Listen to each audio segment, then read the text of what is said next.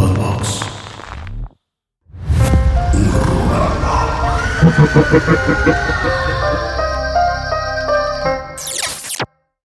Saludos amigos de Horrorama, bienvenidos a un nuevo capítulo de esta cuarta temporada. Mike, ¿cómo estás?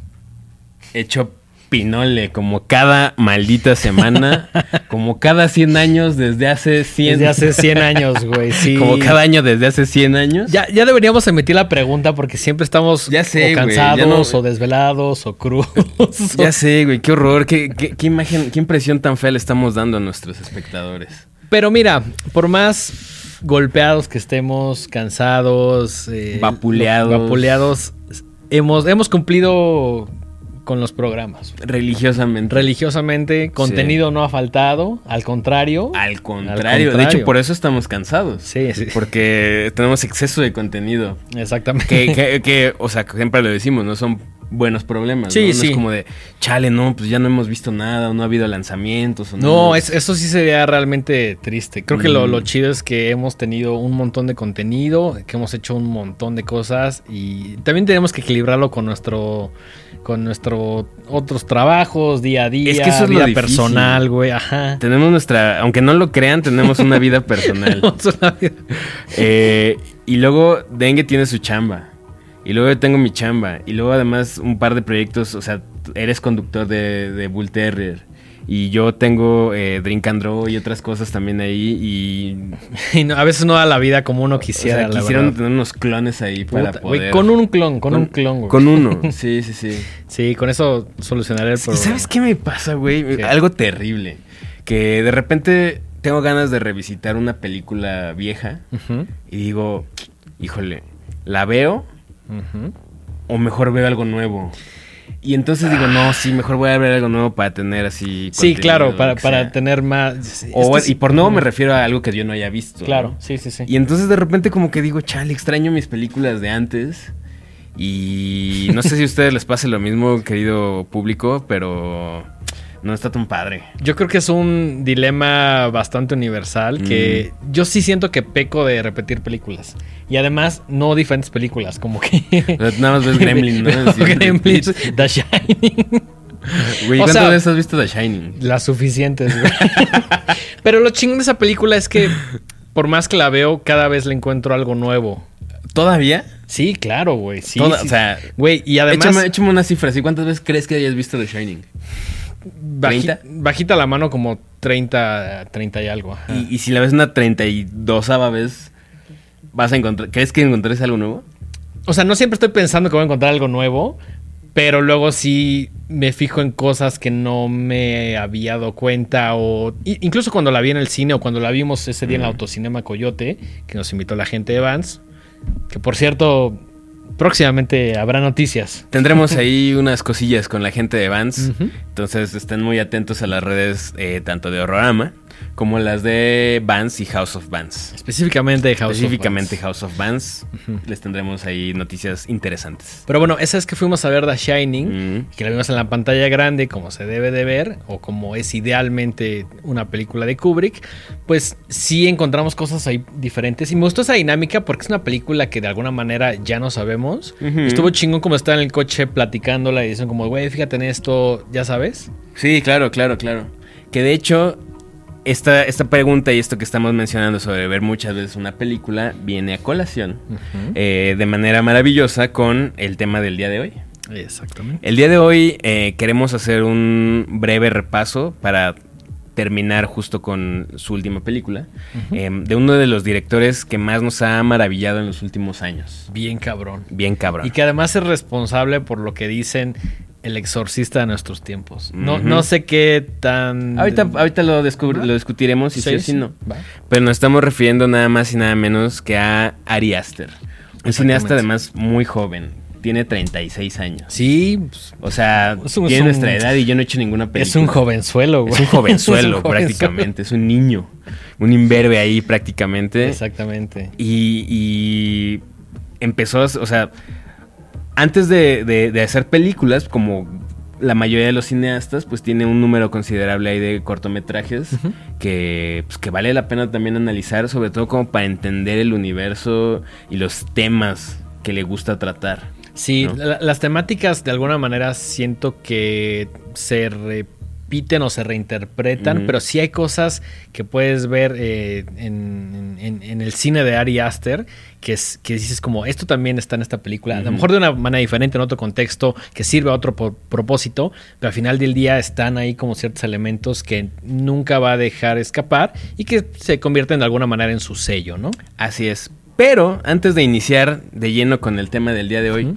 ¿Qué te parece si pasamos a la sección Los saludos del buen dengue? Buenísimo, vamos con eh, los saludos. Todos estos son eh, personas, eh, son saludos de personas que nos comentaron en el último video, que fue el de Evil Dead Rise. Que además, por ahí, si no lo han visto, tenemos la entrevista con el señor Lee Cronin, que amablemente nos dio como cinco minutos de su tiempo para una entrevista breve, pero pues Breve pero concisa. breve, concisa y además exclusiva. Exclusiva. Que no muchos medios en México o Latinoamérica tuvieron. Entonces, pues bueno, son cinco minutos, pero digamos que los hicimos contar. Sí, sí, sí. Cinco minutos de, tiempo efectivo. Pero Así bueno, es. vamos con los saludos de ese video. Saludos a Miguel Luna, saludos a Alan Daniel, a Isro Briones, a Magic Boy, a David Zárate, a Are Arte, a Luis G, a Lalo Strange, a Daniela Meneses, a Efraín Romero, José Daniel Flores Morales, Alejandro Pinpón, Marigu Cebada, Ana Carla, Letzen Ale, César R. Luna,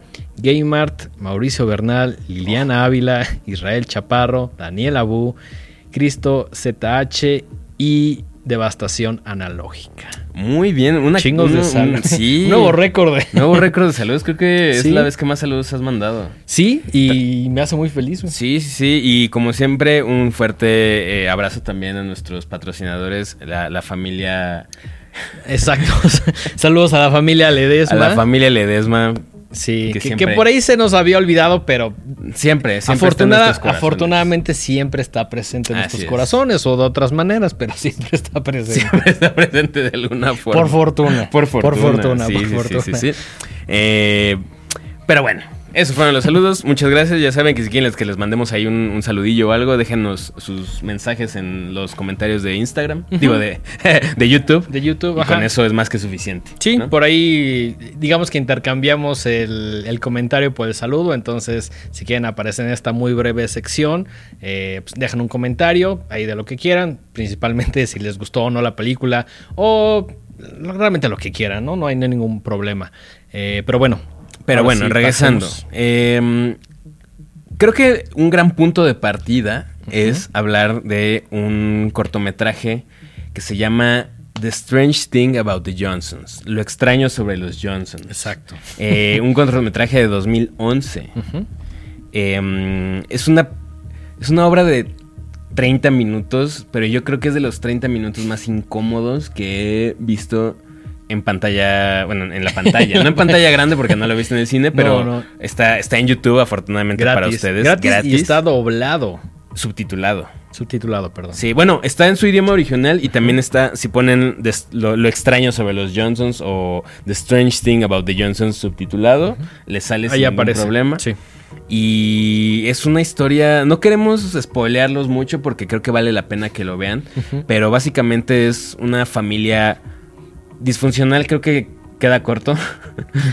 Sí, o sea, y, y realmente desde los primeros 30 segundos, un minuto, ya dices, ¿qué pedo? Hay algo, no sé si extraño es la palabra, Yo algo muy incómodo. Sí. Hay algo muy incómodo aquí que se revela desde el principio, desde los primeros dos minutos que dices, ay cabrón, ya sé por dónde va y los siguientes 28 simplemente van a ser cosas O sea, más extrañas. So- Es como una bola de nieve que solamente va creciendo y va destruyendo todo a su paso, Sí, sí, sí. incluyendo tu psique. Exactamente.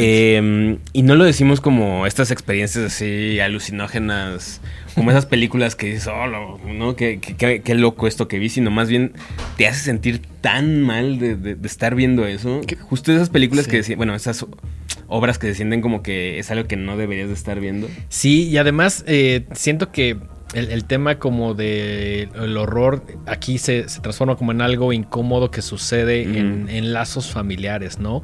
Pero sí es muy incómoda de ver y creo que hasta cierto punto se ha convertido como en el corto más popular de Ari Aster porque se estrenó en internet, porque es fácil de ver y también porque causó en su momento en ese 2011 pues bastante polémica, ¿no? Sí, y, sí, sí. y- y es muy obvio porque es, es, es, es incomodísimo y solo se va poniendo, como dices, se pone mucho peor conforme va pasando. Y a pesar de que es media hora, siento que está tan bien escrito que cumple perfectamente su cometido. Y al igual que muchas cosas, otra- otras cosas de Ari Aster, lo acabas de ver y, o sea, te quedas así de, como pensando, ¿no? Como un poco en silencio, güey. Sí, por ahí protagoniza eh, Billy Mayo, un, un actor afroamericano que desgraciadamente falleció eh, en 2019. Ok. Y él se lleva la película definitivamente, ¿no? Tra- te transmite corto, sí. y, y como que entiendes muy bien eh, por qué fue la, la elección de Ari Aster para protagonizar este, este cortometraje, porque su, su mirada y su actuación transmite una angustia y un sufrimiento bastante, bastante profundo. Que, que creo que en general Ari Aster tiene como buen ojo. Bueno, obviamente ha acompañado un equipo que, que se dedica como al tema del casting, pero siempre escoge actores que lo hacen increíblemente bien y sobre todo que les crees, güey. Eso es lo más cabrón y que pueden transmitir mucho con, con poco, con a lo mejor no, no un, un desarrollo tan complejo, ¿no? Sí, sí, sí, que, que como que mm, en, su, en, su, en su mirada y en su forma de desarrollar sus personajes eh, llevan gran parte de la carga de lo que es la, Claro. la- la obra que estás viendo, ¿no? Sí, sí. Eh, es interesante mencionar a este señor Billy Mayo porque eh, también es el protagonista de un corto que se llama Bow. Ok. Eh, sinceramente yo no lo he visto, no lo he encontrado. Probablemente tengo que rascarle un poco más ahí al YouTube. Te- ahí estás fallando en el, Ya el lo sé, ya el lo Festival sé. Internacional está decepcionado Lo- de ti. no, no, no es eso, es que lo he estado postergando. O sea, Ok. sé que existe y todo, pero yo no lo he visto todavía. De acuerdo. No es que no lo haya encontrado, sino que no lo he buscado. Ah, ok. No me he dado a la, a la tarea de verlo. De acuerdo. Em, sinceramente tiene varios cortos. No creo que todos estén como a la altura de The Strange Thing, Y, Thing se, About the y se entiende, ¿no? Sí, al- o sea, supongo que cuando sales de la carrera de cine empiezas a hacer cortos, que es como... O sea, difícilmente sales y dices como, ay, voy a aumentar a eh, una ópera prima, ¿no? Un largometraje. O sea, empiezas con cortos y de ahí ya como que vas agarrando impulso, vas eh, ganando como notoriedad para que pues, una productora ahí te empiece a financiar. Y fue justamente con The Strange Thing About the Johnsons, en 2011, que Ari Aster como que... si- Siento que fue un gran empujón y, eh, lo ayudó mucho a pues, hacer los próximos largometrajes, ¿no? Al menos a llamar la atención de una 24, de, eh, de productoras distribuidoras mucho más grandes. Sí, por ahí después tuve chance de ver em, uno que se llama Basically, que dura 15 minutos, protagonizado por una chica llamada Rachel Brosnahan, que es más bien una especie de monólogo que rompe la cuarta pared. Ok. Eh, porque empieza y luego luego la chica empieza a hablar con el espectador y es una es un rant, es un, un- Una queja. una queja constante todo el tiempo sobre su vida acomodada y, y como estos vicios de la familia de las familias de mucho dinero Ok. que aparentemente están muy bien pero que debajo sí hay un montón de cosas. pudredumbre. Sí, y, y más adelante vi otro corto llamado C'est la eh, de 2016, que igual es, un, es muy breve, este dura solamente 8 minutos, y es un vagabundo que igual se avienta un monólogo sobre el mundo moderno en el que vivimos y cómo a la gente no le importa nada, y, y tiene un final ahí bastante trágico. Ok. Eh, y creo que son interesantes de ver. No creo que, que si no los ven tampoco pase gran cosa, pero creo que siempre está interesante como irle agregando cosas a la, a la visión global que tenemos de un, de un director. Sí, como generalmente dices, ¿no? De para entender toda la obra, este, o, o las ideas principales, pues sí es bueno o recomendable ver lo más que se pueda. Hay algunas cosas de fácil acceso como The Strange Thing, The. Strange Thing About the Johnsons. No sé si, si es más. fácil acceso. ¿O te refieres a de O sea, encontrarlas? Ajá, encontrarlas. Ah, sí, sí, sí, sí, sí. No, no, le- la complejidad de la obra sí, sí, sí toma tiempo en digerirse. Sí, digerirse, no, no, con esto no queremos decir que es una obra difícil de entender, No. sino esta sí es tal cual una obra incómoda de ver. ¿no? Es más que nada eso. Es ¿no? más que nada Más eso. allá de que sea compleja, entre comillas, o algo así, es incómoda de ver y creo que era justo uno de, de las cosas que Ari Aster quería hacer. Sí, y creo que sobre todo nos empieza a dar un panorama de los temas que le gustan, ¿no? Como justo este... um, eh, eh, lo, lo disfuncional en las familias, el drama en las familias, eh, las relaciones tan difíciles que puedes tener con, con la gente más cercana a ti.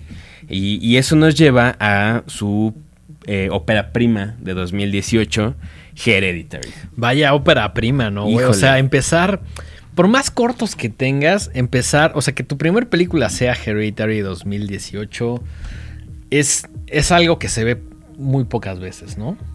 Eh, cabe mencionar que cuando esta película empezó a sonar, empezó a hacer ruido, eh, bueno, empezando porque aquí la, la- la trajeron con el título de eh, El legado del diablo. El legado del diablo. que que- eso, mm, no sé, no sé qué tan bueno puede ser, pero bueno. Que curiosamente la trajo también y nos explicaban ahora que ya tenemos una relación un poquito más cercana. eh, la gente de Diamond Films. Así es. Y una de las frases que usaron como para promocionarla fue la exorcista de nuestros tiempos. Sí, era, era como el tagline no oficial. Eran estos quotes que, que usan de los medios Ajá. que, que ahora nosotros somos parte de esos medios porque Sí, ya sí. nos piden nuestras opiniones al- después de ver algunas películas.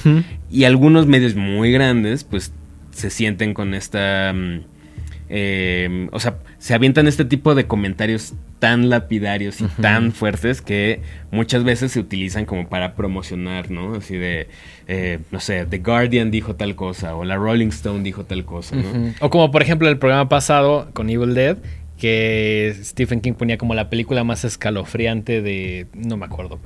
Exactamente. Exactamente.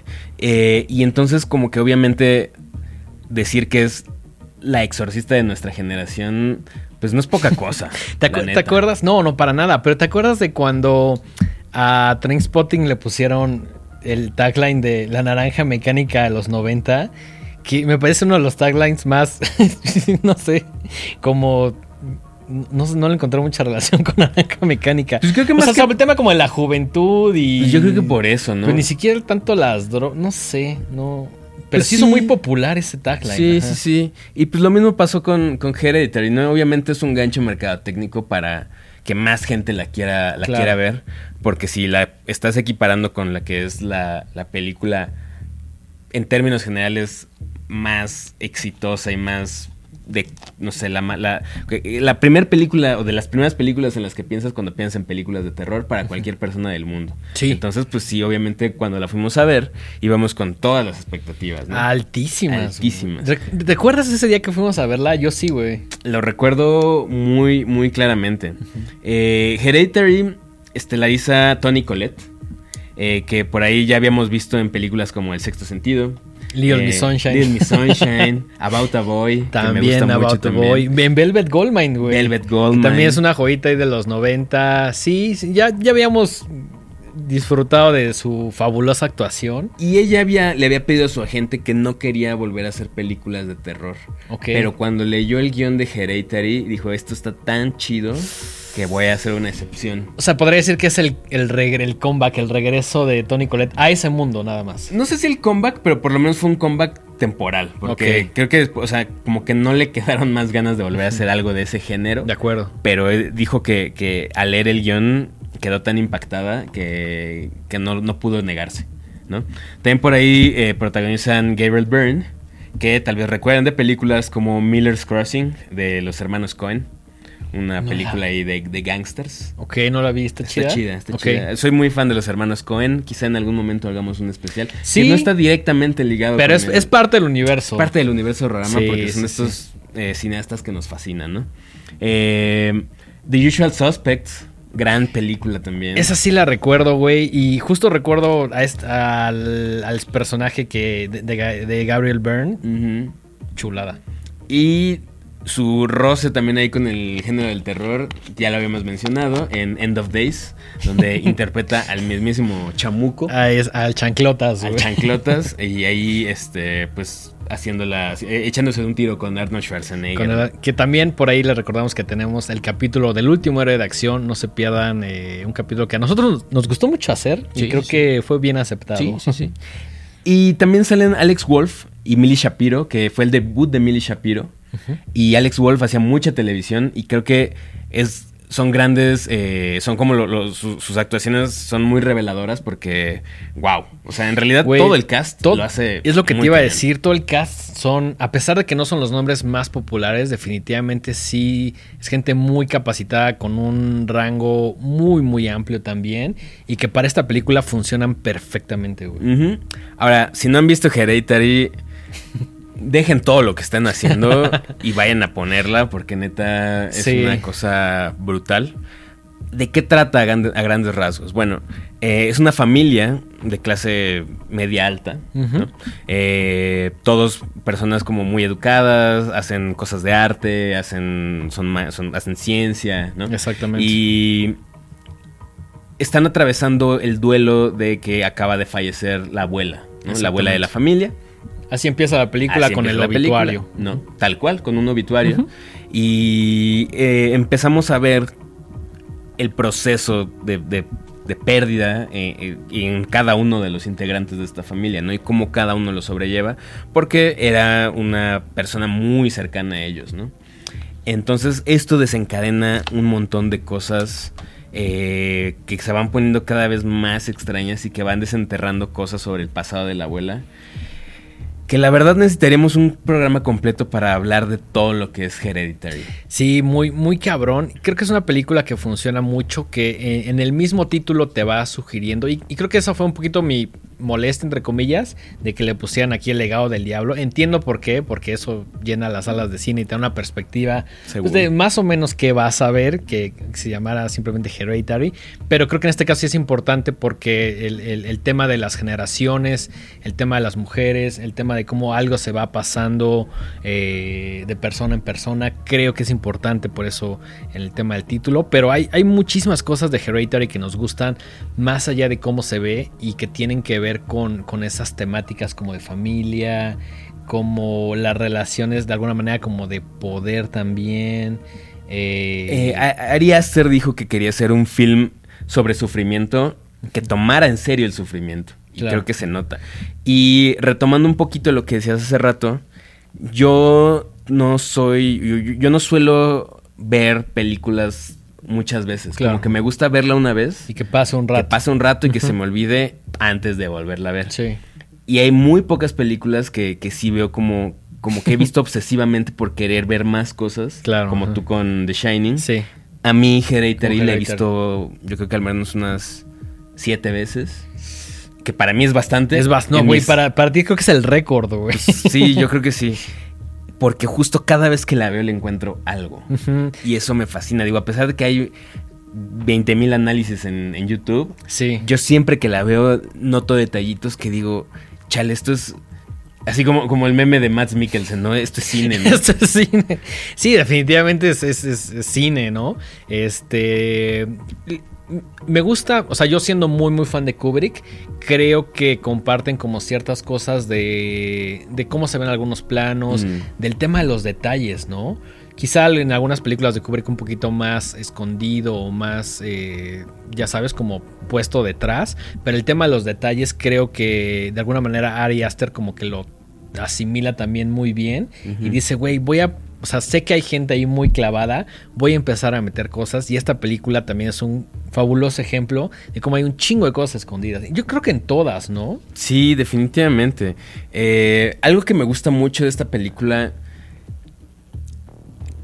curiosamente, creo que es de las de los estandartes de este mal llamado eh, cine de terror elevado. Justo me acabas de así quitar el pensamiento.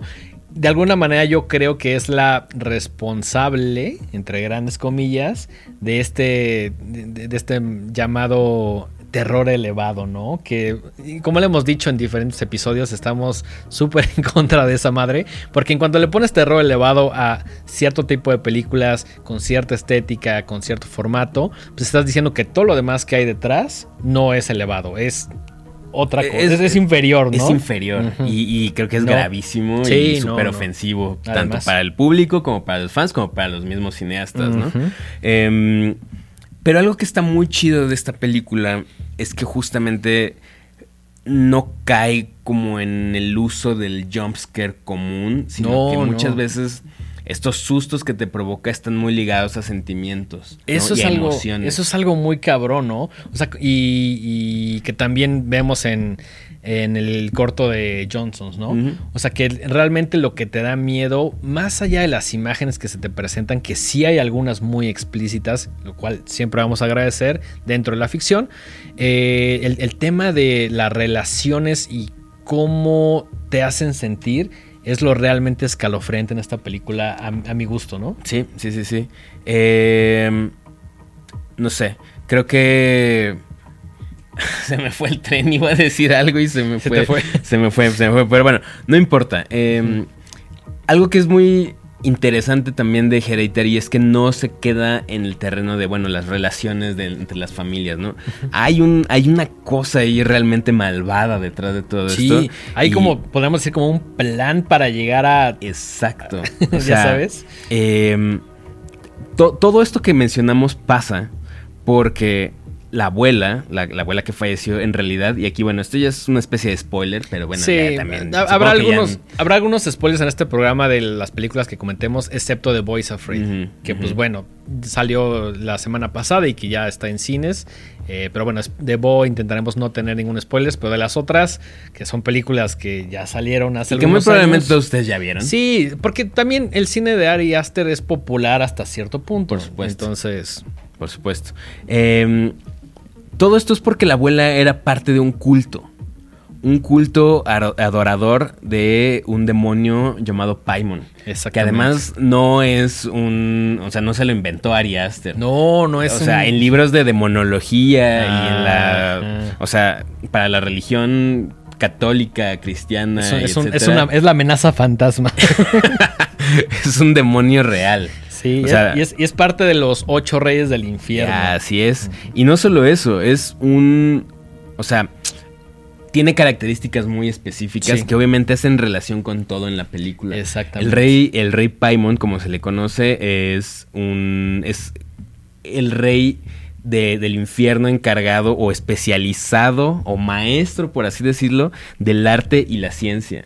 Y entonces todo eso también está muy relacionado con las personalidades de los de los de, los estelares de la, de la película. Específicamente con el personaje de Annie y Steve, ¿no? Que es Tony Collette y Gabriel. exactamente, que ellos de alguna manera uno se dedica a la ciencia y la otra se dedica al arte. Entonces con, este tipo de cosas como que todo es muy coherente, ¿no? Eh, es, un, es un demonio que se presenta con rostro femenino a pesar de que está identificado como masculino y eh, le promete riqueza y fortuna a quienes lo adoren, ¿no? Entonces, em, hay algo muy interesante también a lo largo de la película y es cómo se supone que los eventos que se van dando desde el principio estuvieron fraguados por este culto. Y a lo largo de la película uno puede ir encontrando pistas que te hacen saber y que te hacen sentir que efectivamente, pase lo que pase y hagan lo que hagan, los protagonistas no pueden escapar de esto. Esta idea se ve reforzada sobre todo, por ejemplo, hay una escena muy chida donde eh, el, chico, el, hijo de la familia, está en clases y están, Peter, y están eh, estudiando a Heracles y detrás de él en la, en la, pizarra, está la frase eh, destino inevitable, ¿no? y, es que sí, efectivamente pareciera que todos los personajes están siendo manipulados todo el tiempo. Y, esto es algo que te causa mucha, mucho estrés a lo largo de la peli porque... Bien cabrón.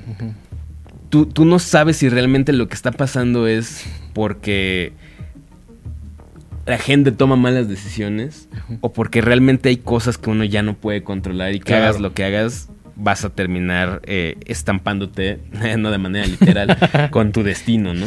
Eso está muy cabrón. Me encanta, me encanta el tema de, de cómo estas cosas que tú como espectador quizás sabes algunas, pero el, tema de Paymon, el tema como de la mitología, el tema de, de, cómo se van heredando las cosas, llegas al cine y hasta que ya viste la película, entendiste como la obra y te clavas realmente es cuando empiezas a ver con esas conexiones que son como más evidentes, ¿no? O sea, al principio la ves y dices como de, ah, pues es una película que me gustó por bla, bla y bla, ¿no? Pero sí esta, esta película que te da la oportunidad de clavarte cuanto quieras. Sí, sí, sí. Em, y detrás de eso también hay la metáfora sobre si realmente todo el guion de Hereditary es para hablar de, lo hereditario en las enfermedades mentales. Se tratan temas de esquizofrenia, se tratan temas como de personalidad disociativa.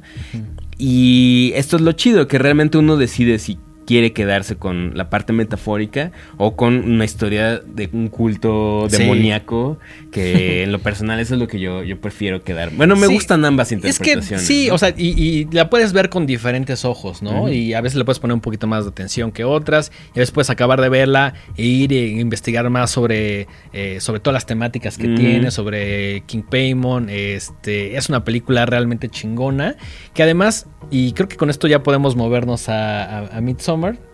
Sí, es una, es una película que, por ejemplo, Midsommar la puedes ver como una breakup movie. Bueno, antes de pasar eso, me, acuerdo que me preguntaste y te interrumpí, que me dijiste que si me acordaba de la vez que la fuimos a ver. Sí.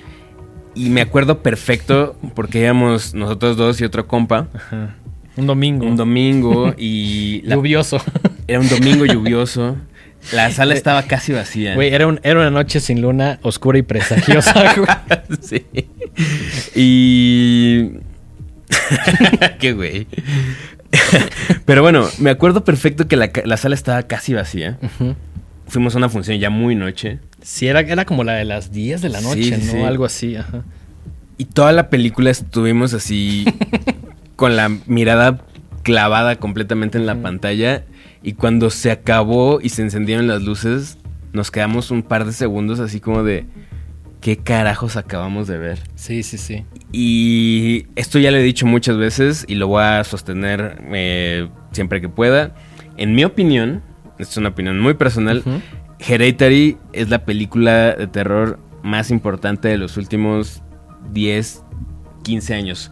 No porque sea la mejor ni nada, sino por todo lo que desencadenó y, justo lo que decíamos, eh, es punta de lanza de este mal llamado terror elevado. Definitivamente. Pero ahora, ¿por qué digo que es punta de lanza? Porque sí creo que es un referente importante para estas películas que te exigen un poquito más a nivel atención y concentración. Sí. Y que no es.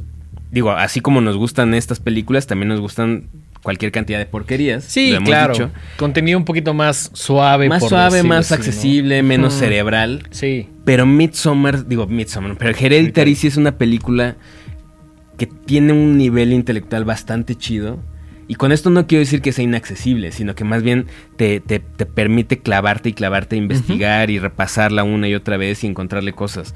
Tan es así que una de las cosas que menos le vamos a perdonar a, la academia es que no nominaran digo, nos vale pito la academia, ¿no? Pero todo el mundo juraba y perjuraba que por lo menos le iban a dar una nominación claro, a Tony Colette ese año. Sí, definitivamente. Y todo el mundo recuerda cómo fue completamente ignorada eh, para la academia la actuación de. La, maravillosa actuación de Tony Colette.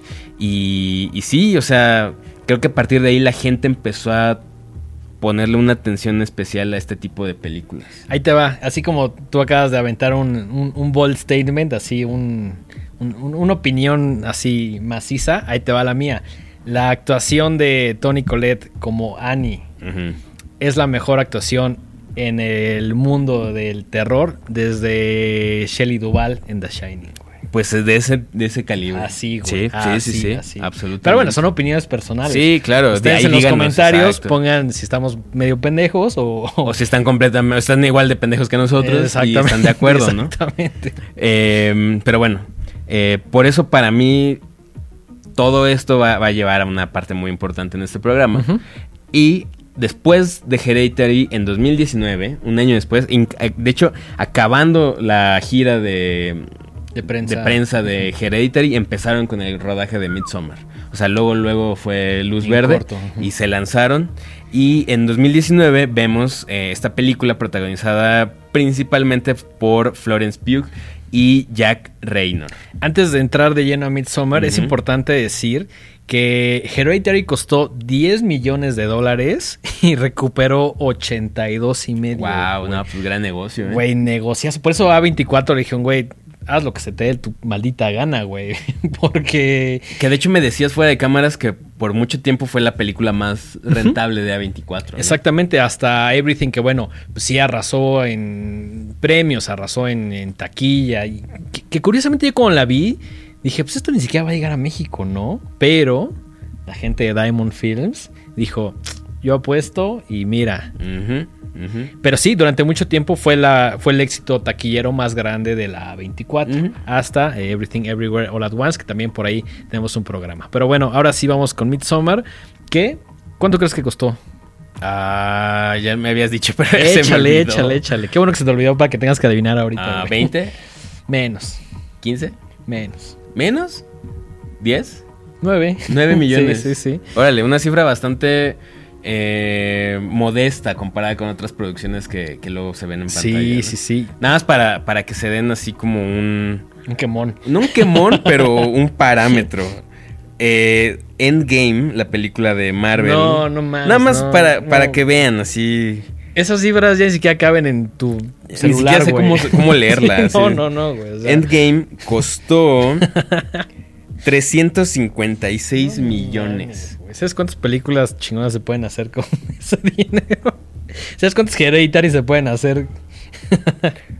Y No, ni no les quiero decir cuánto recuperó. No, no, no. Eh, no. Son unas cifras obscenas que no vale Sí, la pena mencionar. Sí, si lo quieren investigar, ahí googleenlo.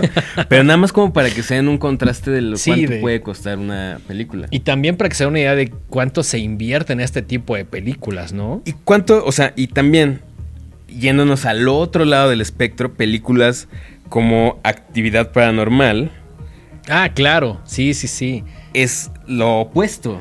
¿Cuánto crees que costó Actividad Paranormal? Nada más para, igual, para Ay. que un... Ahí te va. Yo creo que costó eh, menos de 2 millones de dólares. Mucho menos. Costó mm, como 500. Muchísimo menos. ¿Cuánto, güey? 15 mil dólares la costó Actividad madre, Paranormal. güey. No, y el box office. O sea, tú, tú y yo podríamos... Podemos juntar esa cantidad Sí, sin sí, pedos. sí, sí.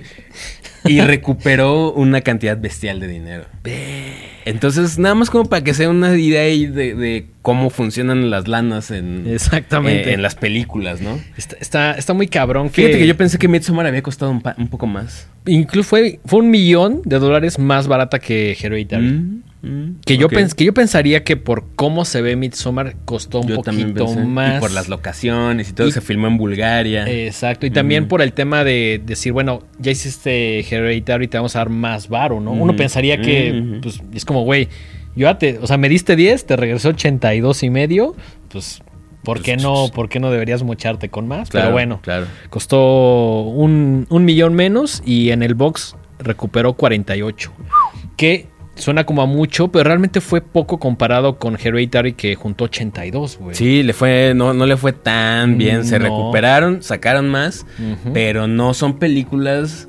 Por eso, por eso estas personas cuentan con nuestro dinero. Claro, sí, sí, güey. O sea, para recuperar esa lana, porque si no, no, no, no es como que sea un negociazo para 24. No, no, no, para nada. Porque además esto es solo como una vertiente de A24, Claro, ¿no? Eh, claro. Digo, ellos están muy involucrados en el mundo del, del horror, etcétera, pero no, no es su apuesta más grande, ¿no? No.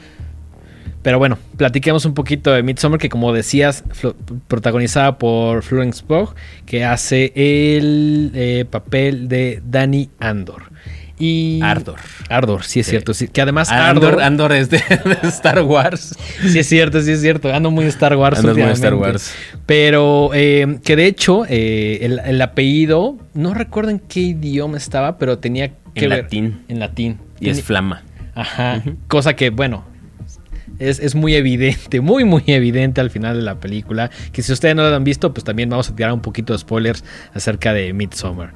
Eh, ¿De qué va la película? Pues básicamente es de esta pareja. Eh, de Danny y de Christian, que por ahí ya llevan un rato saliendo y como que agarran y dicen, bueno, nos vamos a ir a este, a este lugar eh, llamado Harga en Suecia y pues, se van a... Eh, toda la película transcurre en nueve días, que además el tema del nueve está como muy, muy presente en toda la película, desde cuánto costó, que fue lo que te dije fuera de cámaras, que dije, güey, está cabrón, ¿no? O sea, hasta ese número coincide. Pero bueno, el, 9 y, digamos que sus, múltiplos es algo que eh, se ve en, varios aspectos de la película. Entonces se van ahí a, digamos que al Festival de Midsommar de Enjarga en Suecia. Que es el, Festival de Solsticio de Verano.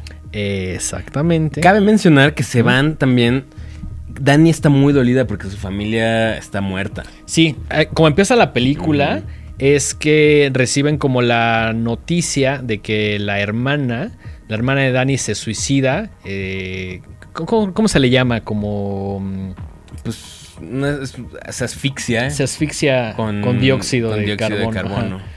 Este, se suicida y pues es obviamente algo súper impactante. Entonces como que ella está recuperándose de, obviamente, de esta pérdida y como que dice, bueno, ir a este viaje puede ser como una buena oportunidad, ¿no? Que al principio eh, Christian, su pareja, pues, se quiere ir con sus compas, como que ella no está tan invitada y va, pero como que va medio así de, ah, pues bueno, te invitamos porque estás muy entusiasmada de ir, pero pues la neta es que Christian siendo un patán durante todo, que eso sí es algo muy evidente, ¿no? Ese es un patanazo y pues es obviamente parte de la película, ¿no?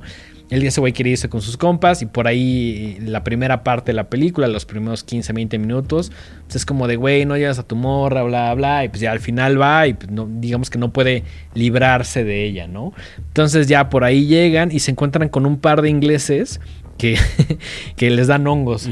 Y desde ahí te das cuenta del tipo de película que va a ser, porque sí sí, tiene, sí está muy relacionada con el tema de las drogas, ¿no? Que por ahí se mete como junto con el tema del festival y, y de alguna manera como que se justifica, ¿no? Pero bueno, la pareja llega y por ahí, este, Christian como que dice, bueno, yo voy a hacer mi tesis sobre todas estas costumbres, todo, todo, lo que pasa en este, en este festival. Y lo primero que se encuentran de alguna manera es como este ritual que eh, a, las, a la gente mayor, cuando cumple 72 años, pues digamos que dicen, bueno, yo ya cumplí mi vida y hacen como este ritual bastante impactante, al menos en la pantalla grande, que se avientan como de un acantilado. De un acantilado y pues uno de ellos no muere y pues digamos que la tradición es que agarran como un mallet, como un, un mazo. Un mazo enorme y pues ahí le revientan la cabeza y desde ahí todos los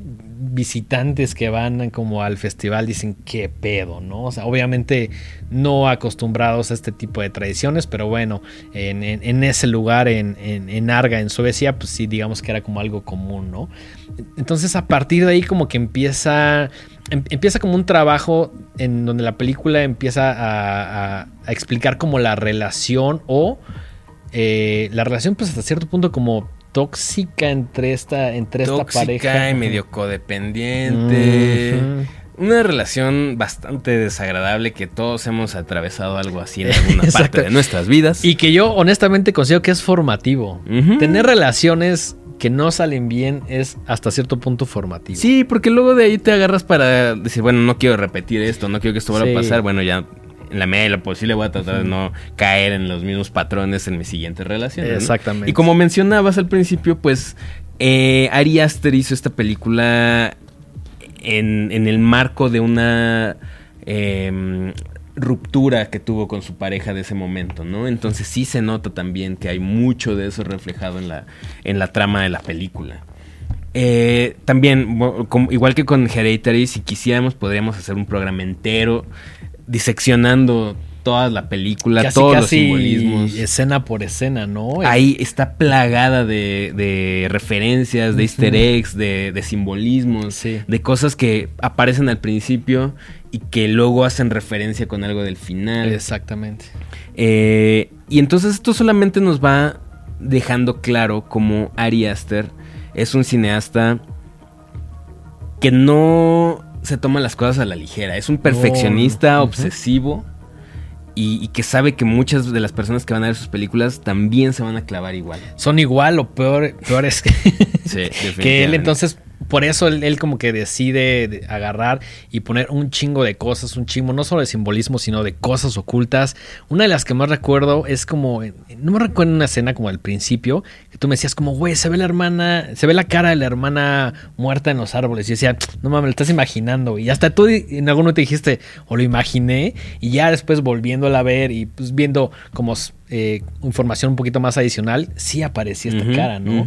Y además aparecen como un chingo de símbolos y es, es una película hasta cierto punto compleja, pero también hasta el grado que tú quieras, ¿no? La, la, puedes ver fácilmente como decir, esta es una película, una breakup movie, una película donde una pareja salen mal las cosas y tiene un desenlace ahí bastante sorpresivo, al menos para nosotros. Que también el tema del, eh, del oso que aparece al principio y posteriormente al final tiene que ver con, temas ahí como de un nuevo inicio y como el tema de la purificación. Y son el tipo de cosas que Ari Aster hace y que al principio no te parecen evidente, eh, al igual que Hereditary, pero conforme vas leyendo y vas eh, analizando un poquito más la película, investigando, te vas dando cuenta de este tipo de cosas.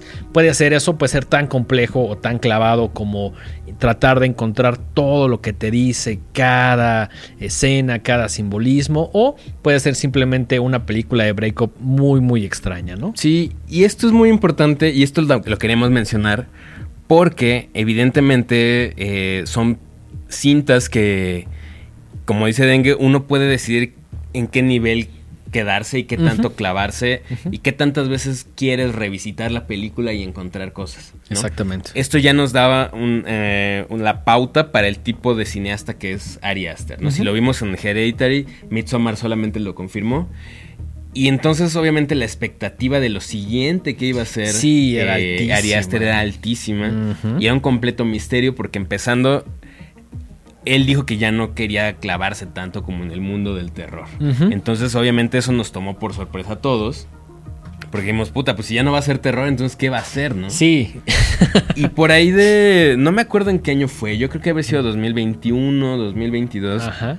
Empezaron los rumores de que ya venía lo nuevo de Ari Aster y que no era una película de terror, sino que era una comedia. Y entonces, como que todo el mundo se quedó así de Mm. Pues ok, pero... Creo que muy al principio como que dijeron que sí iba a ser algo como más comedia, o sea, como más de cierto humor. y, nosotros como que dijimos, bueno, si no es lo que estrictamente nos gusta o lo que esperamos en cierto momento, pues obviamente por el director es algo que sí o sí vamos a ver, ¿no? Ajá, definitivamente.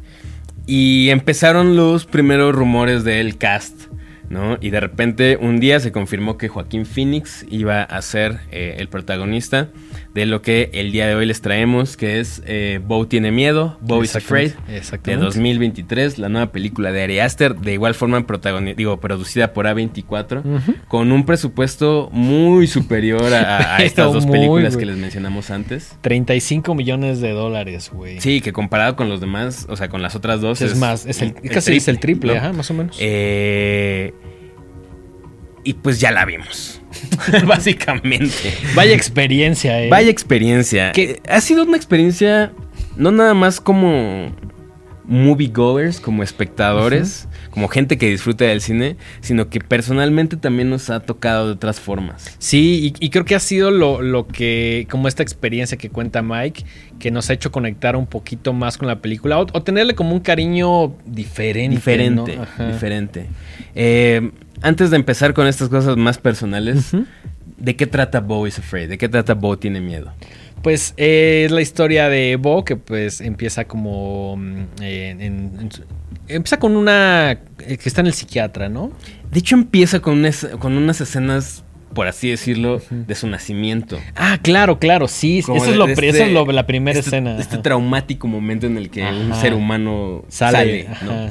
Eh, y posteriormente es una escena donde está en el psiquiatra y desde ahí vas como entendiendo o te van poniendo las reglas del juego para entender el, tipo de personaje que interpreta Joaquín Phoenix. Exactamente. Un personaje voy a decirlo así, tal cual como es, patético, un perdedor. En las palabras de Ari Aster, quería poner al público en la piel de un perdedor. Así y que se, o sea, poder experimentar el mundo a través de los ojos de un perdedor como lo es eh, eh, Bo. Ujú.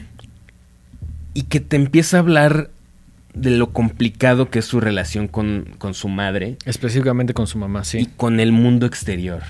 ¿no? Sí, como, como que in- incluso a pesar de que el, el título es como muy obvio, sí se ve que Bo es una persona que está como temerosa del siguiente paso, como decir, puta, no sé qué voy a hacer y de pronto es como, por ahí le recetan como las pastillas y dice como, tiene que tomarse con agua, que el tema del agua también es algo bastante, bastante presente a lo largo de toda la película, ¿no? Pero bueno, de eso hablaremos en un momento. Entonces, está como en su departamento y de pronto se tiene que tomar como las pastillas, pero no hay agua. Y también, además de que él es una persona muy temerosa, como el, la- como el título de la película lo menciona, también le salen muy malas cosas, güey. Sí, Y, y empieza a causarte, o al menos a mí me causó como cierta desesperación de decir, güey, ya denle chance a este brother, güey. Sí, claro, la película de entrada tiene un está ubicada como en un mundo que nunca terminas de entender o al principio o tal vez en una primera vista no, no sabes si si todo está pasando en la cabeza de, de Bow o Sí. realmente está ubicado en un universo ahí medio ficticio donde las cosas no son lo que parecen. En las primeras escenas, y esto se ve incluso desde el tráiler, hay un sinfín de personajes rarísimos y hay como todo un tema eh, con los medios de comunicación y todo lo que envuelve la, la vida de este personaje que se sienten fuera de lugar, se sienten Sí. desencajados, se sienten y raros. Y además, en esta escena de la calle, que también se puede ver un poquito en el tráiler, todos los personajes están como muy exagerados, como muy extrapolados. Y es, y es donde te hace esa pregunta, ¿no? De, es, esta es una ciudad que parece como medio Nueva York, medio Chicago, pero nunca, según yo, te dejan claro como dónde es. Y, y parece como, pues tal cual, como una escena súper exagerada, como medio de circo, donde cada, ahora sí, perdón la palabra, cada loco está en su mundo, ¿no? Sí, sí, sí, tal cual. Y lo que pasa a partir de, eh, de, de esta, esta visita al psiquiatra, de, de la, la ingesta de medicamentos por parte de Bow, es que eh, un día Bow tiene que ir a recoger a, bueno, tiene que ir a visitar a, su, mamá, y de repente recibe una llamada donde le dicen que su mamá fallece y él no lo puede creer y entonces empieza toda una odisea para tratar de llegar a casa de su mamá. ¿no? Y esto solamente empiezan con una, una serie de viñetas, una tras otra, tras otra, tras otra, de cosas horribles y traumáticas y espantosas que le pasan a Bow. Y cosas incómodas. güey. Incómodas. Incomodísima, güey. Y, ¿por qué no decirlo hasta eh, surrealistas casi, También, casi, ¿no? Que, sí, que sí, rayan sí. en lo exagerado, que rayan en lo... eh, eh, no sé, en lo completamente demencial. Cabe mencionar que es una película compleja y difícil de acceder. No en, no en el significado, porque creo que el significado es muy obvio y es muy sencillo Sí. sino en la forma en la que está entregada. O sea, son, es una película de tres horas. Es una labor titánica sentarse ahí tres horas a ver cómo sufre un cabrón. Que, por más mentalizado que, que vayas, la neta, yo recuerdo que la tuya la vivimos en el cine, yo iba súper mentalizado, pues sí un momento donde, más allá de sentir como hartazgo, no para nada, no sentía hartazgo, pero sí dije, esta película ya puede ir a la dirección que sea y, y, y no sé a dónde va a ir, güey. Porque llega un momento donde se pone así de surreal, por decirlo así, así de loca. Eh, es una película muy entretenida, pero sí, definitivamente las tres horas no es tan fácil de ver, sobre todo cuando estás acostumbrado a una película de hora y media, dos horas máximo, ¿no? Sí, sí, sí. Em, ¿Te gustó? Sí, me, me gustó. Mm, creo que es de estas películas eh, en, en las cuales disfrutas la experiencia. Después ya te vas clavando con más cosas. Es una película que me gusta porque te obliga a verla no solo una vez, pero aquí tengo un poquito de dilema.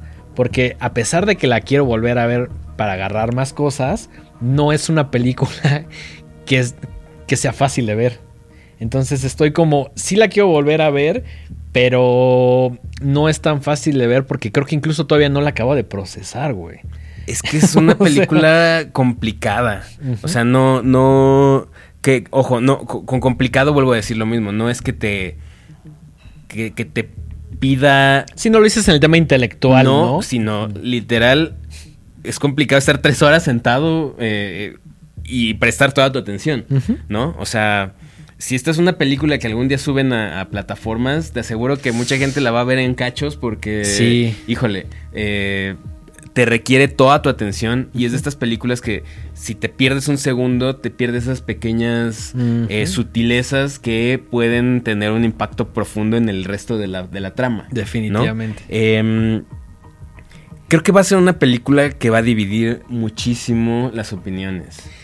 Sí, y, que además a mí como ejercicio social, y lo digo porque a mí me sucedió cuando salimos de, este, de, ver, la, de ver la película, que ahí fue la función de Diamond que amablemente nos invitaron, este, yo salí así como y me preguntaron como, oye, ¿qué te pareció? Yo como, a ver, denme chance de procesarlo tantito, porque es como cuando llegas a tu casa y te están hablando y dicen como, oye, güey, ya es como de... Espérame, espérame, espérame. El clásico déjame llegar, güey. porque te sientes, o al menos yo me sentí muy abrumado por la película. Y con esto, a pesar de que me gustó y todo, sí creo que es una experiencia que vas asimilando poco a poco. Y esto también creo que es uno de los grandes aciertos de la película. Junto con, o, abonado al tema de decir que pierdas la noción del, tiempo. ¿no? A eso me sucedió. Agarré mi celular, lo volteé y dije, pues ahora sí, Ari Aster, échame todo. Y en algún momento como que ya no sabía si habían pasado o dos horas o una o ya sabes. Me, gusta ese sentimiento de, perder un poquito la noción del tiempo. Y sí creo que es una película que si bien tiene o, que se le puede hacer como un análisis mucho más complejo, a mí me gustó en un principio como, como una buena experiencia. Ok, ok. ¿A ti te eh, gustó? No lo sé, no lo he terminado de asimilar. Ok, es que No estoy diciendo que me haya disgustado. Solamente estoy todavía como procesando algunas cosas y creo que creo que eh, puedo platicar un poquito de, mi experiencia con esta película. Dale, dale. Eh, la, la, gente de Diamond nos invitó a verla y... Sí que tú la viste, creo que tú fuiste en México o en Latinoamérica una de las personas que la vio o sea, fácil como de las. ¿Qué te gusta? 15 y estoy exagerando, güey. O sea, la viste muchísimo tiempo antes. Sí, la vi con un poco de más de tiempo de anticipación. Y la vi de la manera no, no, no, no más. no favorita. No más favorita. Eh, la, vi en una pantalla pequeña, eh, en blanco y negro y con marcas de agua, ¿no? Marcas de agua son, o sea, letreros encima de la pantalla que decían propiedad de A24, bla, bla, bla, o sea, como de prohibida su reproducción parcial o cortada, ¿no? Y, cortada porque, mm, o sea, la, tienen como en unos servidores.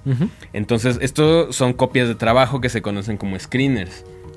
Eh, y es para que justo la, prensa o los medios especializados eh, la puedan ver, la puedan, puedan tener una opinión general antes Ahora creo que funciona con la mayoría de las películas. Sí. Pero con Boys Afraid creo que hay un tema de color ahí, el tema de los detalles. No, no sé. Para mí fue difícil. Claro, sí. ¿Por qué pasó esto? Por ahí tuve la oportunidad de hacer un póster alternativo. Que eh, podemos ver que producción nos va a ayudar a. Producción nos va a ayudar a ponerlo acá atrás. fabulosa obra de Mike. Eh, y para mí fue una cosa muy especial porque. Claro, güey. No nada más como ilustrador es un gran logro, sino pues justo, sabiendo que Hereditary es una obra tan importante para mis películas favoritas, poder hacer algo para uno de mis cineastas predilectos, claro. era una cosa así que yo sigo sin poder creer, ¿no? Y además es tu primer chamba con A24, güey. Por muy loco que eso suene, Por, nunca porque, pensé decir esa frase, pero Güey, suena muy loco y suena increíble, güey, y no sé si tú en algún momento lo... O sea, si el día que, que que salimos de ver Hereditary y me había dicho, güey, en un par de años va a ser un póster para 24 y yo dicho, ay, sí, güey, claro. No es cosa fácil. No, es, cosa fácil. No es cosa fácil, no es cosa fácil, pero al final del día lo lograste. El póster quedó increíble. Muchas gracias, muchas y está Y está este avalado Está certificado por A24. Sí, Es- es- este es un- no, no, no, es, un fan, que- no es un fanart. No, no, no, o sea, sí es arte oficial, podría decirse. Eh, es un producto derivado, pero al final del día tiene la autorización de A24. Que el mismo Ari Aster vio. Eh, se supone que Ari Aster ya lo vio. Se sup- No, yo, yo estoy yo seguro que que, sí, lo vio y dijo a huevo. Pues espero, no sé. Ari Aster, si si- estás viendo esto, déjanos ¿Tú un crees? comentario. ¿Tú crees que Ari Aster, güey, si llegan y le, le dan un trabajo, un póster, un- una pieza gráfica y no le gusta, diría como, "Eh, no, güey. Ese güey es. Es mamón. No, güey". de hecho me dijeron, me dijeron que Ari Aster sabía que se estaba haciendo un póster. Ok. No, no sé si ya lo vio, pero sí Yo- sabía que se estaba haciendo. Yo creo que ya lo vio porque Yo también creo que ya lo ya, vio. ya hay una autorización de A24. Sí, sí, sí, sí. O sea, Eh, entonces, bueno, regresando a, a la película, pues la vi dos veces. Y, y la segunda vez eh, sí fue muy diferente para mí, porque bueno, empezando porque ya podía apreciarla con todos sus colores. como se debe de ver, ¿no? Etcétera, ¿no? Eh, ya con subtítulos, que digo, la vi y pues me defiendo en el inglés, pero sí había ciertas cosas que de repente se me Sí, no escapaban. cachabas. ajá. Y, y ahora ya como que me hicieron mucho más sentido. Y sí es, es una película que no sé... Todavía no, no decido si es una cosa brillante y, y- y una, es una obra maestra o es una cosa no tan bien lograda. Ok. Ahora, con esto quiero decir que se siente muy diferente a lo que uno esperaba de, de Ari Aster. ¿no? De hecho, Es una obra muy ambiciosa. sí. Es una obra que se siente gigantesca comparada con las demás. De hecho, a mí me pareció una película hasta cierto punto muy alejada a Hereditary y a Midsommar. Y de hecho, creo que esas son películas que por más extrañas que sean, se convierten en convencionales cuando ves algo como Boys Afraid. Exactamente. Que está muy cabrón, ¿no? Sí, que, que son un montón de ideas una tras otra. Y el mismo Ari Aster lo dice en entrevistas. Empecé a escribirla y se me ocurrió una cosa graciosa. Y eso llevó a otra cosa graciosa. y al final tenía un montón de sketches que junté para contar esta historia. ¿No? Y él mismo lo, lo- lo- lo dice, o sea, él dice es una comedia.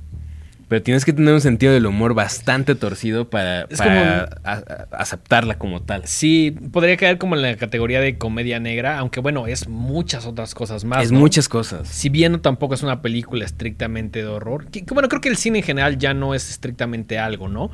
Pero sí hay ciertos elementos de horror ahí, ciertas cosas que se repiten, algunos temas ahí medio surrealistas, cosas que no tienen lógica en el mundo que conocemos. eh, Y que sobre todo nos hablan de las inquietudes de Ari Aster, ¿no? O sea, me queda claro que para él la familia, los temas maternos, son algo que le pesa, o sea, que, le, Sí. que, que trae ahí, que eh, busca cualquier excusa para hablar de ello y para explotarlo y, y que al final del día, si me gustó o no me gustó, o te gustó o no te gustó, creo que sale sobrando porque creo que es una película que no va a dejar indiferente a nadie. No, no, ¿No? Tienes O que tener una opinión saliendo. tienes que tener una sí. opinión. O, días después que la hayas asimilado, entre grandes comillas, porque al menos yo la sigo asimilando, güey. Sí, y que, y que va a dar de qué hablar. Y creo que eso siempre es lo más valioso. Esas películas que al final te confrontan y te hacen estarlas masticando por días y cuando le platicas a, a- a una persona, oye, es que vi esta onda, ¿te gustó?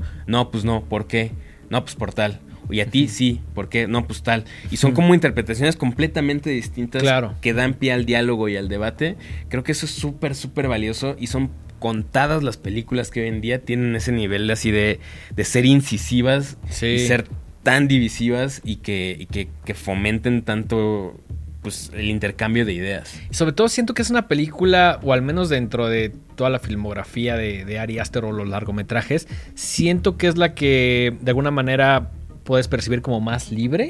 Como que, o sea, me imagino la gente A24 viéndola diciendo, cámara, güey. O sea, esto sí, o sea, nos gusta o no, es el siguiente paso, no se siente mucho más expandida en cuanto a ideas, en cuanto a un montón de En cosas. cuanto que a la anteriores. libertad que tiene Sí, como director. Claro, sí, sí, sí. O sea, hay de dos. O neta, esto va a hacer que, que ya cualquier cosa que Ari Aster quiera hacer se la suelten así el dinero y consiga los fondos para hacerla. o va a ser su película más arriesgada O- que quedó en eso, ¿no? Al o sea, sí se siente que cada una, o sea, y esta es una película que él tenía ganas de hacer desde el principio de su carrera. Sí, como 10 años planeándola, ¿no? Pero por el tema de los recursos no la había podido hacer.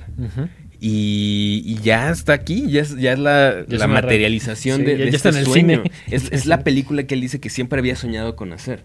Qué cabrón. Entonces, o sea, yo al, al final me gusta cuando puedes ver el trabajo de un director y decir, este güey es un artista.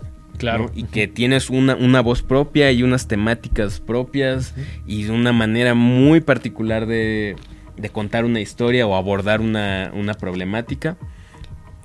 Y me guste o no me guste, que la verdad sí me gustó, pero es una cosa, o sea... entiende, el sentimiento. Me, me dejó muy confundido cuando preguntan te gustó, no es fácil decir que sí. No porque no te haya gustado, sino porque todavía la estás procesando. O sea, sí. Y, hay cosas que sí te gustaron y hay cosas que a lo mejor no tanto. O decisiones que a lo mejor dices, no entendí bien por qué esto. O ya es, una película. Y que son tan poco convencionales. Sí, sí, o sea, no es una estructura normal para una película, para una historia. No es la duración convencional de una historia. Eh, no es el humor, no son las situaciones eh, clásicas o, no sé, más comunes, típicas que uno suele ver. Y creo que eso es lo que yo más le aplaudo a Ari Aster, que tenga el valor y, y el arrojo de decir esto es lo que yo quiero contar y de esta forma y me encanta, ¿no? Eso está muy cabrón, que además siendo o trabajando de la mano de A24, al menos en estas, en todos sus largometrajes, yo creo que la gente de A24 como que dijo, puta, o sea, las otras todavía medio podíamos venderlas, pero esto, o sea... Incluso creo que la forma en la que la están marketeando es rara. O sea, puede ser, puede parecer un poco confusa. O sea, si tú ves el póster y ves la frase y el tagline, y si incluso ves el, el, trailer, podría parecer más una película más amigable y más. Más como fantasía. Más de fantasía. ¿Te acuerdas la que te dije de Jim Carrey? Se me olvidó el nombre, la de Life of. No, de Ben Stiller, ¿no? La de ah, sí, sí, sí. Life of Walter Mitty. Exactamente. Que yo, yo, no la vi, pero me acuerdo que me dijiste. Sí, o sea, como que el, el trailer, el póster y varias cosas te plantean que es una cosa, o te dan a creer que es como la vida de una persona en diferentes facetas. Y esta sí tiene algo de eso, pero no es estrictamente eso. Son muchas más cosas. puedes, puedes hablar desde ese punto de vista, puedes hablar desde la ansiedad que te provoca el mundo, puedes hablar de la salud mental, puedes hablar de eh, el ciclo de vida de una persona. La relación la que relación tienes, que tienes con, tu, familia. tu familia. De, tus intereses amorosos. Ese es un montón de ideas que la neta yo solo quiero que la gente la vaya a ver. Eh, y, que nos, nos digan qué opinaron. Si les gustó, si la odiaron. ¿Cuáles fueron sus escenas favoritas? Obviamente yo tengo mis escenas favoritas también. Eh, Hace mucho que no tenía ganas de pararme afuera a un cine y platicar con la gente que salió y decirle, güey, dame tu opinión así De, de bote pronto, ¿no?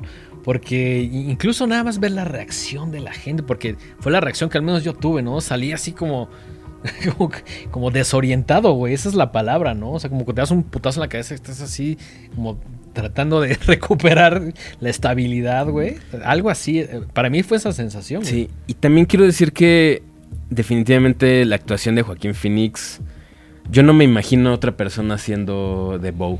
Mm, difícilmente. Creo que también Ari Aster como que fue muy cuidadoso en decir quién tiene un rango lo suficientemente amplio que pueda cubrir la, cantidad de sentimientos que quiero mostrar en ese personaje, ¿no? Sí, y creo que Joaquín Phoenix escoge proyectos muy cabrones. Te gusten o no te gusten sus películas, eh, no, no, no suele aceptar cualquier cosa así chafona. No, y o sea, también vienes de un Joker, güey.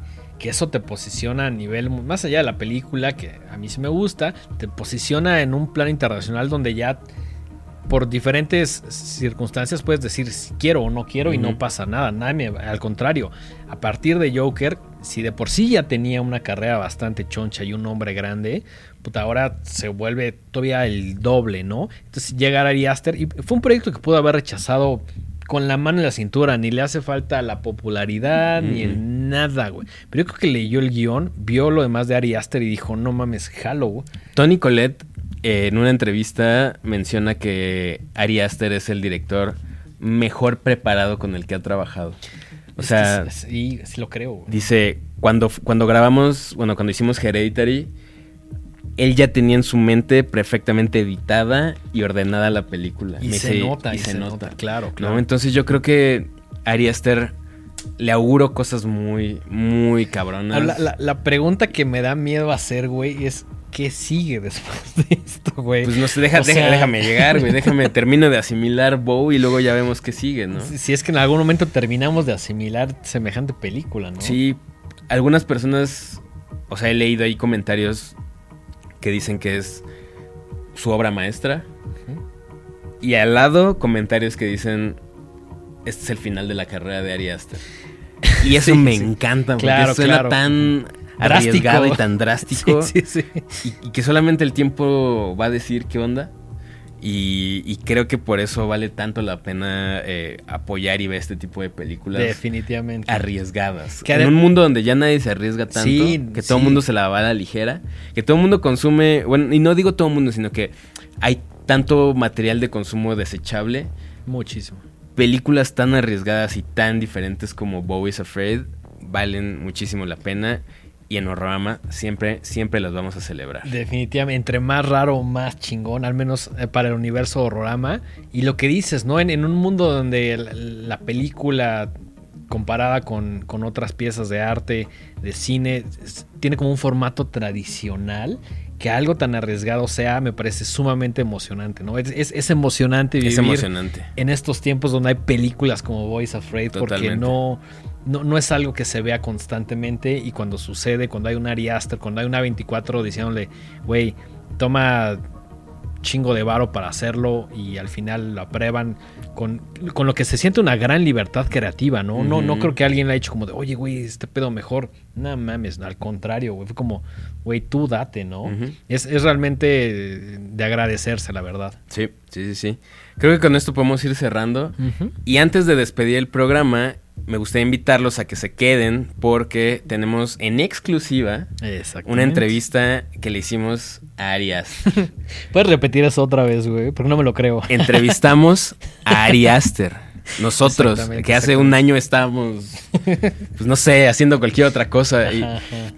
Ahora, eso creo que vale la pena contar un poquito. Dale, dale, sí, sí yo mantuve en secreto un poquito este tema del póster porque dije, puta, donde no se arme, mejor no lo digo. Y si no se arma, pues luego así se ceban las cosas. Así se ceban. Entonces preferí quedarme callado y no contarle a, muchas personas. Dengue sí sabía. Sí.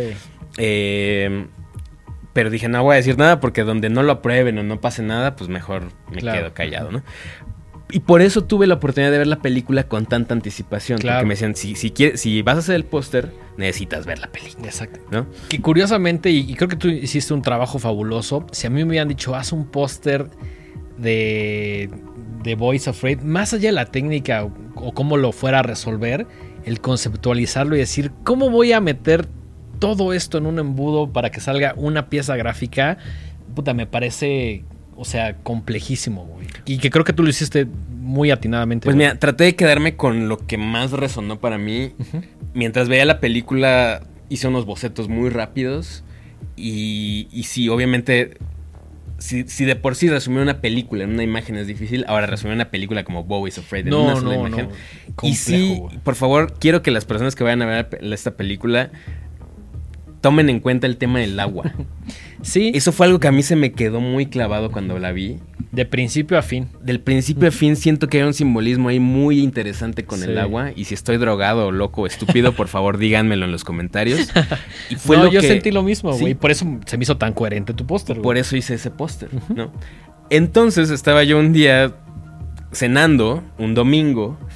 Any Given Sunday, güey. Any Given Sunday. Y de repente me escriben y me dicen, hola, ¿quieres entrevistar a Ari mañana?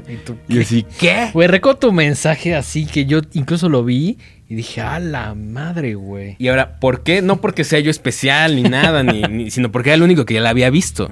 Incluso antes que la mayoría de los medios. Exactamente. Por eso me ofrecieron a mí la entrevista y me estaba muriendo de miedo, pero dije, "Pues, chingue su madre, vamos a darle. Así tienes que hacer las cosas, güey. Y antes de pasar a que vean la entrevista donde me estoy cagando de miedo, pero que creo que Ari se está, se está cagando todavía más de miedo porque es una persona muy nerviosa. Y también decir importante que no es una persona que le gusta, número uno, ni, da entrevistas, y número dos, no le gusta hablar de esta película y entendemos perfectamente por qué. Sí, sí, sí, sí.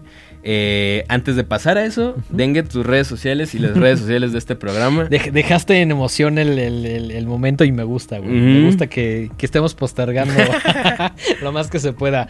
Eh, arroba el dengue en Twitter e Instagram. eh, Y TikTok. Y TikTok también, lamentablemente, ahí estamos. Eh, arroba los horrorama eh, en todas las plataformas. Recuerden suscribirse, echarle un like. Gracias a que ustedes consumen este programa, lo comparten y están activos en redes, podemos tener entrevistas como la de Lee Cronin o eh, cosas impactantes como, como la que van a ver ahorita con Ari Aster. Mike, tus redes personales. Yo estoy como Mike-Sandoval- ahí pueden seguirme, eh, ahí comparto mi chamba de ilustración. Y estoy en Twitter como arroba Miguel Sandoval. Nosotros estamos como Los Horrorama Exactamente. en todos lados, eh, en todas las plataformas de streaming de audio y en todas las redes sociales.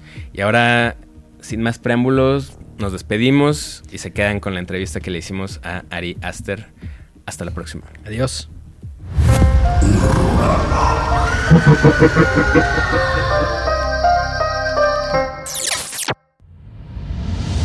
Esto fue una producción original de Podbox. Suscríbete y escúchanos en todas las plataformas de podcast.